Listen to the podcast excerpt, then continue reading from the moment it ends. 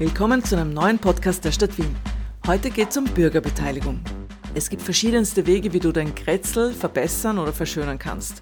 Bau zum Beispiel mit Freunden eine Kretzeloase auf einem Parkplatz oder begleite eine größere Klimainitiative. Wie das geht und wie erfolgreiche Beispiele von Bürgerbeteiligungen aussehen können, hörst du heute in diesem Podcast. Wir begrüßen die Leiterin der Gruppe Gebietsbetreuung Stadterneuerung, Petra Engelmann, Sabrina Halkic, Geschäftsführerin der lokalen Agenda 21 Wien und Wenke Hertsch, live zugeschaltet, Projektleiterin des Wiener Klimateams. Das Gespräch führen Bernhard Ichner und ich, Patrice Fuchs. Herzlich willkommen. Hallo. Hallo. Morgen. Viele Bürgerinnen und Bürger haben das Gefühl, dass über ihre Köpfe hinweg regiert wird und die Politik tut, was sie will. Ist das das primäre Motiv für Bürgerbeteiligung? Ihrer Erfahrung nach aus der Sicht der Bürgerinnen. Frau Engelmann, darf ich mit Ihnen anfangen? Glaube ich nicht. Wir stellen fest, dass äh, das Interesse der Menschen sich äh, sozusagen an der Gestaltung ihres Wohnumfeldes oder Lebensumfeldes äh, zu beteiligen einfach steigt. Das taugt den Leuten. Das taugt den Leuten. Also in den kleinen Projekten, weil das Große einfach zu äh, langfristig oder die Ergebnisse oder Erfolge nicht äh, gesehen werden können. Und wenn sie dann selbst aber bei kleineren Projekten auf Kretzelebene mitmachen, dann sehen sie dann auch unmittelbar, was mit, mit dem passiert, wie sie sich auch eingebracht haben. Ist das auch Ihre Erfahrung, Frau Alkic? Ich würde schon sagen, dass das Engagement der Wienerinnen einfach ein sehr hohes ist. Es passt aber auch zu Österreich, das Land des Ehrenamts sozusagen. Und am Land ist es vielleicht die Feuerwehr, der örtliche Feuerwehrverein, wo man sich engagiert. Und in Wien ist es halt vielleicht der Bau einer Kretzeloase oder es ist ähm, das Bepflanzen einer Baumscheibe oder das Einbringen einer Idee beim Wiener Klimateam. Auch das ist ehrenamtliches Engagement. Können Sie es noch ganz kurz für die Hörer und Hörerinnen äh, verdeutlichen, was sind die Unterschiede zwischen lokaler Agenda 21 und Gebietsbetreuung Stadterneuerung? Beides ist Bürgerbeteiligung. Was macht ihr? Was macht ihr? Frau Alkic, machen Sie anfangen? Also im Kern äh, ist der Unterschied, dass wir als lokale Agenda sehr stark bottom-up arbeiten. Äh, was heißt das? Äh, wir haben eine sehr große Bandbreite an Themen, nämlich die 17 Nachhaltigkeitsziele der Vereinten Nationen, äh, wo ja sehr, sehr viel drunter fällt. Aber was wir sagen, das ist der Rahmen und die Ideen können in jede Richtung von den Bürgerinnen kommen.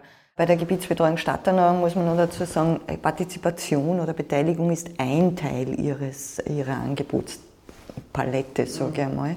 Die Gebietsbetreuung Stadterneuerung ist eben eine Serviceeinrichtung, die kontinuierlich auch vor Ort ist und sich unter anderem natürlich auch mit äh, Partizipation äh, oder ihr Ziel es ist auch, Leute zu beteiligen, äh, meist, so wie du schon gesagt hast, meist äh, auf Initiative äh, des Bezirks, dass er sagt, ich möchte hier etwas umgestalten, liebe GB, hilf mir, wie ich die Leute da einbeziehen kann.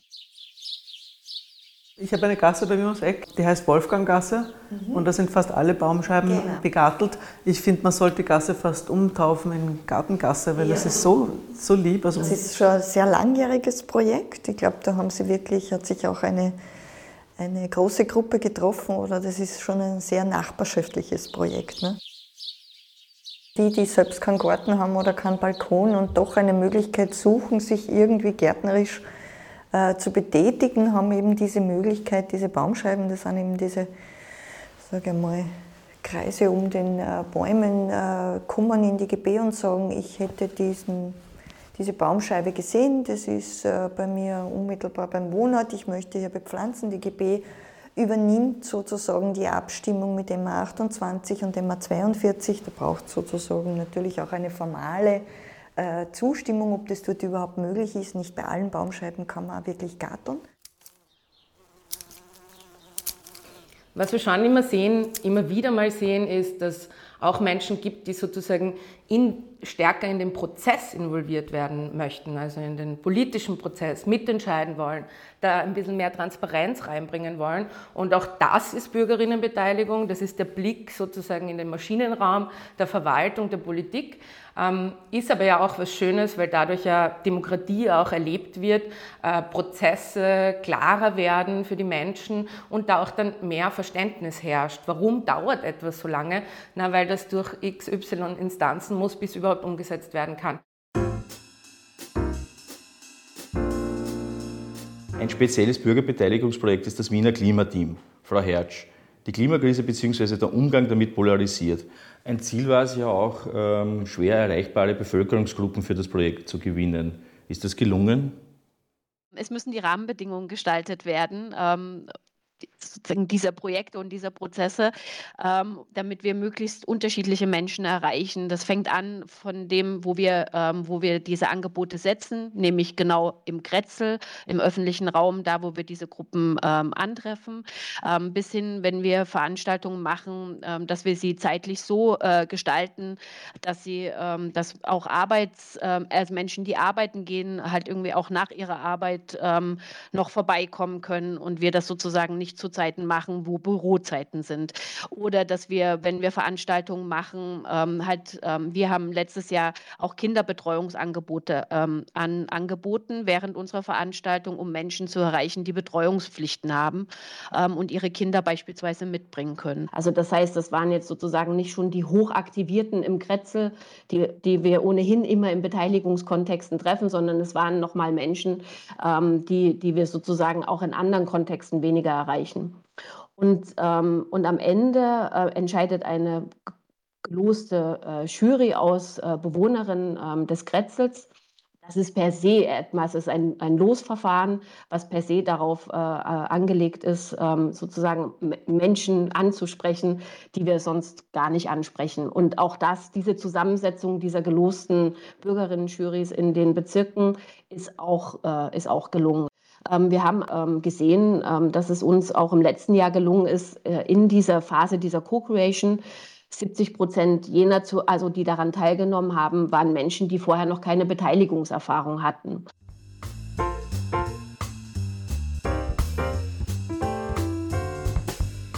Stadt Wien macht ja zum Beispiel diese Riesenwärmepumpen, wo man ganze Stadtteile beheizen kann oder Solarparks auf öffentlichen Gebäuden. Also so große Projekte, die also hochskaliert sind. Äh, was bringen eigentlich diese kleinen ähm, Nachbarschaftsprojekte? Wir wissen ja aus der, ähm, äh, aus, der, aus der Klimaforschung, es gibt natürlich Projekte, die eine sehr große Hebelwirkung ähm, äh, erzielen die dann vor allem im Bereich der erneuerbaren Energien sind oder auch im Mobilitätsbereich. Ähm, aber es sozusagen, man braucht trotzdem halt ähm, die, die, die vielen Köpfe, die das halt natürlich auch mittragen. Insofern haben halt irgendwie auch kleine Ideen, Initiativen, tragen genauso äh, dazu bei, in diese Hebel ähm, einzu, einzuzahlen. Und wenn Sie im Kleinen anfangen, dann sehen Sie, Sie können was bewirken, Sie können was verändern und Sie können auch Teil der Lösung sein. Und da entsteht ein Empowerment und das ist Bürgerinnenbeteiligung auch. Also es geht natürlich darum, klimawirksame Maßnahmen zu setzen, aber es geht auch darum, die Menschen zu empowern, stark zu werden und Projekte umzusetzen. Und das geht vor allem, wenn man klein anfängt. Und es bringt auch niemandem was, wenn alle sich hilflos fühlen und äh, sich schlecht fühlen. Genau, weil da entsteht so eine Art äh, sozusagen Zustand, in dem man gar nichts mehr machen kann. Und durch das Kleine geht so ein Rad los, wo die Menschen sich wieder stark fühlen, selbstwirksam fühlen. Und von einer kleinen Maßnahme entsteht dann oft was Großes. Wir haben natürlich sehr kleine Projekte, die halt auch sehr einen kleinteiligen ähm, Maßstab haben, wo es um die Begrünungsmaßnahme um die Ecke ähm, äh, geht, den Baum oder halt eben diese äh, Begrünung ähm, ähm, raus aus dem Asphalt. Ähm, aber das sind vorrangig natürlich Anpassungsmaßnahmen, aber auch Anpassungsmaßnahmen äh, sozusagen zielen ein Stück weit auf den Klimaschutz äh, ab. Und wir haben aber auch äh, Projekte, die ähm, sozusagen in den Mobilitätsbereich äh, auch einzahlen, größere Projekte mit einem großen Hebel, beispielsweise in Otterkring, wo es um die ähm, ganze Verkehrsberuhigungsmaßnahmen ähm, im, im, im, Kretzel oder im Block äh, entsprechend geht, die halt dann nochmal eine größere Hebelwirkung erzielen. Und auch das ist alles von einer kleinen Idee entstanden. Äh, nun sind in der zweiten Phase des Klimateams ähm, Malea Hilf, Währing und Floridsdorf, die Bezirke, die ähm, ausgesucht worden sind. Warum eigentlich? Warum gerade diese Bezirke? Ähm, grundsätzlich haben wir, ähm, also muss ich nochmal betonen, das Wiener Klimateam ist ja ein Pilotvorhaben, also ein zweijähriges Pilotvorhaben. Das heißt, wir wollen ähm, ähm, Dinge ausprobieren, ähm, die man vielleicht sozusagen in der Beteiligungskontext noch nicht ausprobiert hat, wie, wie, wie dieses Losverfahren, von dem ich ja schon gesprochen habe. Da braucht es auch ein bisschen ein freiwilliges Engagement von den teilnehmenden Bezirken mit dabei zu sein und auf diese Reise zu gehen. ich glaube, das muss man grundsätzlich mal äh, vorausschicken, ähm, warum es auch zur Auswahl der Bezirke gekommen ist. Und dahinter liegt aber, ähm, haben wir uns alle Bezirke angeschaut und haben äh, Indikatoren ähm, diesen Bezirken zugeordnet. Wir haben ähm, beispielsweise halt eben den Indikator der Urban Heat Island ähm, genommen, wo es sozusagen ähm, äh, Bezirke zu identifizieren, die besonders halt von der Klimakrise betroffen sind, ähm, kombiniert mit, ähm, mit äh, sozialen Gruppen, die auch besonders darunter leiden. Also das verschneidet ja zum Beispiel ähm, diese Urban Heat Island oder ähm, der Grünflächenanteil im Bezirk ist ein Indikator oder das Thema äh, schwer erreichbaren Zielgruppen ähm, haben wir einen Indikator herangenommen von Menschen, die beispielsweise gar nicht wahlberechtigt sind äh, in den Bezirken. Ähm, und diese haben wir miteinander verschnitten und, da, und in, in, dieser, in diesem Verschneiden ähm, kommt ein gewisses Ranking von Bezirken äh, heraus, die das sozusagen besonders stark auf diese Indikatoren anschlagen. Ähm, und in Kombination mit äh, dem Thema, ähm, wer ist bereit, äh, sozusagen diese, diesen Weg äh, auszuprobieren ähm, und auch gemeinsam zu lernen. Zu diesem Lernen gehört natürlich auch dazu, halt auch vielleicht mal Fehler zu machen ähm, und diese zu korrigieren auf diesem Weg. So sind wir zu dieser Auswahl dieser Bezirke gekommen. Und wie geht es jetzt weiter mit dem Klimateam? Können Sie einen kleinen Blick in die, in die Zukunft wagen? Was ist nach dieser zweijährigen Pilotphase? Ja, grundsätzlich sind wir angetreten, um zu bleiben. Ähm, das hoffen wir natürlich inständig. Wir evaluieren ja unseren Prozess. Und da ist halt dieses zweite Jahr steht auch unter dieser Prämisse der Evaluierung und auch des Monitorings, ob sozusagen unsere Ziele, ob wir unsere Ziele erreichen, ob der Prozess und die Struktur gut funktioniert. Und wenn wir ähm, sozusagen diese Auswertung haben, werden wir dann den Prozess ab nächstem Jahr ähm, sozusagen in den Standard überführen ähm, und halt auch weitere Bezirke dazu einladen, dabei zu sein. Also mal provokativ gefragt, da ist die Beteiligung der Bürgerinnen äh, für die Planung einer, einer lebenswerten Stadt überhaupt notwendig? Viele den Experten und Expertinnen der Stadtplanung und der Stadtverwaltung nicht auch selber ein, wie man Grätzl am besten sanft erneuert oder, oder lebenswerter gestaltet? Also warum braucht die Grätzl-Politik die Zivilgesellschaft? Also ein gutes Beispiel ist, äh, wir haben einmal ein Beteiligungs-, das wäre jetzt eigentlich schon mein Best-Practice-Beispiel, ähm, eine Schule im 15. Bezirk, die durch einen Zubau einen Innenhof verloren hat. Das heißt, ein bisschen ein Aufenthaltsraum von den Kindern verloren gegangen ist. Und auf Initiative des Bezirkes gesagt wird, okay, man muss den Kindern etwas zurückgeben, gestalten wir den Vorplatz der Schule. Und da ist auf sehr spielerische Weise äh, ist diese Zielgruppe, also der Kinder, das war eine Volksschule oder ist eine Volksschule, äh, einbezogen worden, Arbeitsmappen erstellt worden, muss sie sich selber, äh, sage ich mal, das Umfeld der Schule erkunden können, äh, mit Zeichnungen, aber auch geschriebenen oder so, ihr Feedback eingeholt wurde und das dann der Planung übergeben wurde. Und es ist dann sogar äh, oder entsteht jetzt sogar sozusagen am gegenüberliegenden Park sozusagen eine Freiluft, äh, ein Klassenzimmer. Also das heißt, dass Kinder wirklich draußen auch, ähm, wetterbedingt natürlich, äh, Unterricht haben.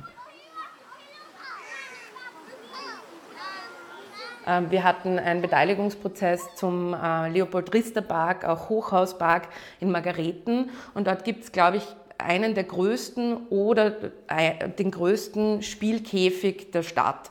Und natürlich, man geht davon aus, super großer Spielkäfig, äh, äh, braucht man, will man weiterhaben.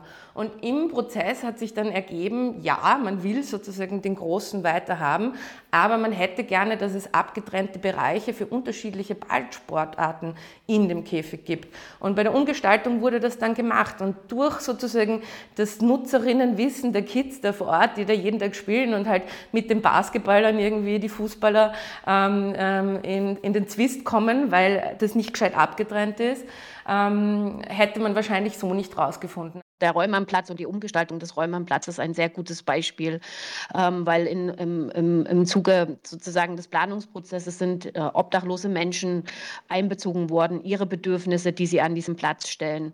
Junge Mädchen ähm, sind äh, in diesem Planungsprozess ähm, einbezogen worden. Das können wir, diese Frage können wir nur beantworten, wenn wir mit diesen Gruppen sprechen, ähm, um herauszufinden, welches Bedürfnis sie auch an diesem Platz äh, äh haben.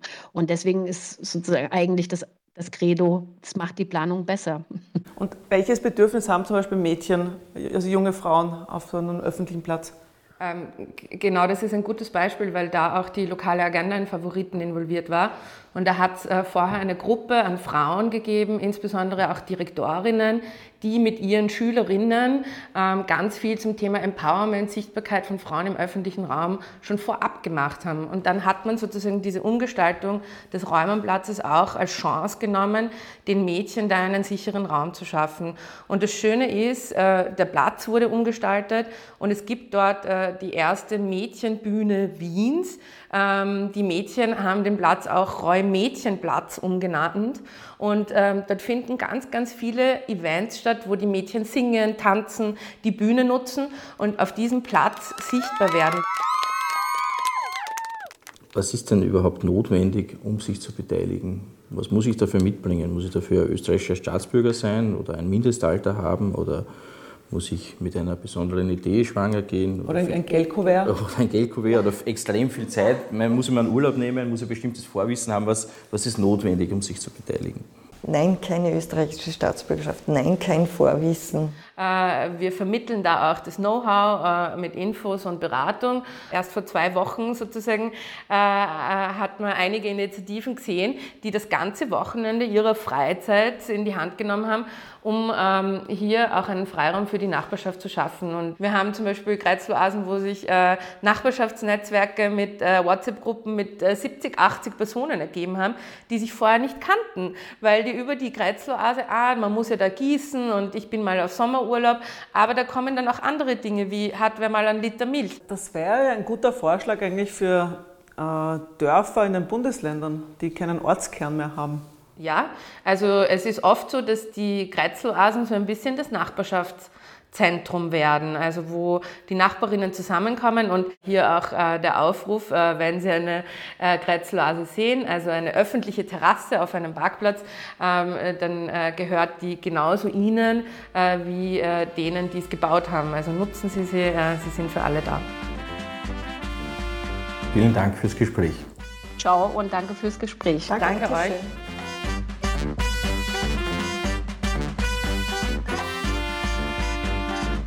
Das war ein Podcast der Stadt Wien. Danke fürs Zuhören und besucht uns auf unseren sozialen Kanälen.